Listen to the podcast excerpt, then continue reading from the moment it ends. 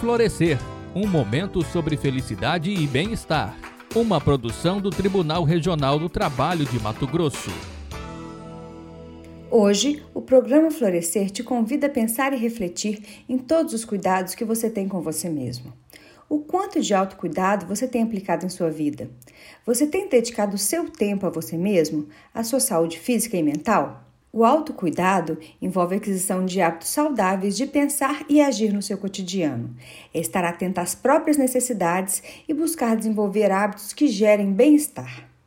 Vale lembrar ainda que o autocuidado não significa estar sempre bem, mas sim estar pronto a entender a si mesmo e buscar soluções quando elas se fizerem necessárias.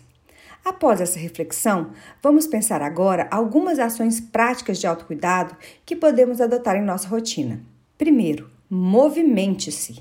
Praticar exercícios físicos favorece o sono, o apetite, além de prevenir a constipação intestinal. A concentração também é melhorada e você consegue manter o equilíbrio e a coordenação motora com maior facilidade. E não há motivos para adiar essa decisão. Existem muitos aplicativos e canais no YouTube para treinos em casa, e é possível também fazer caminhadas e conciliar a atividade física com as medidas de distanciamento social e práticas de higiene recomendadas por conta da Covid-19. 2. Insira em sua rotina aquilo que te acalma, faz relaxar, descontrair, rir e se sentir bem. Aqui é importante buscar autoconhecimento para escolher. Há alguns caminhos possíveis a explorar: meditação, práticas de espiritualidade, assistir algo que goste, ler, tocar um instrumento musical, ouvir música, jogar um jogo e por aí vai. São muitas opções. E o que me faz rir ou relaxar pode ser diferente para outra pessoa. Seja protagonista em suas escolhas. 3. Coloque limites no uso de celular e internet. Precisamos desconectar e desacelerar para dar conta das emoções e estar no presente.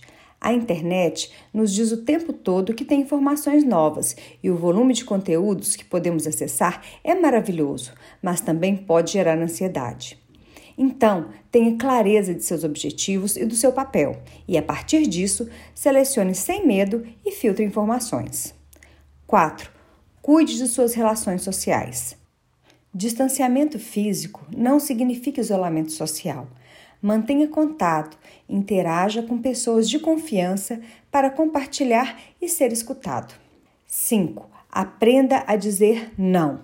Talvez esta seja uma das dicas mais valiosas para cuidar de você mesmo, do seu corpo e da sua mente. Se você é do tipo de pessoa que está sempre disponível e pronto para resolver os problemas dos outros, está na hora de aprender a dizer não de vez em quando. A negativa vale para situações que não fazem bem, para as pessoas que nada agregam e para atitudes que não representam quem você é.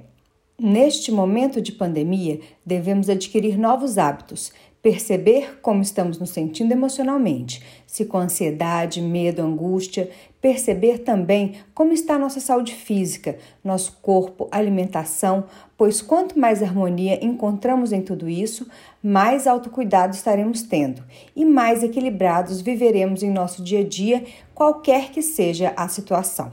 Eu sou Flávia Machado, enfermeira do TRT de Mato Grosso, e este foi mais um momento Florescer para você. Florescer um momento sobre felicidade e bem-estar. Uma produção do Tribunal Regional do Trabalho de Mato Grosso.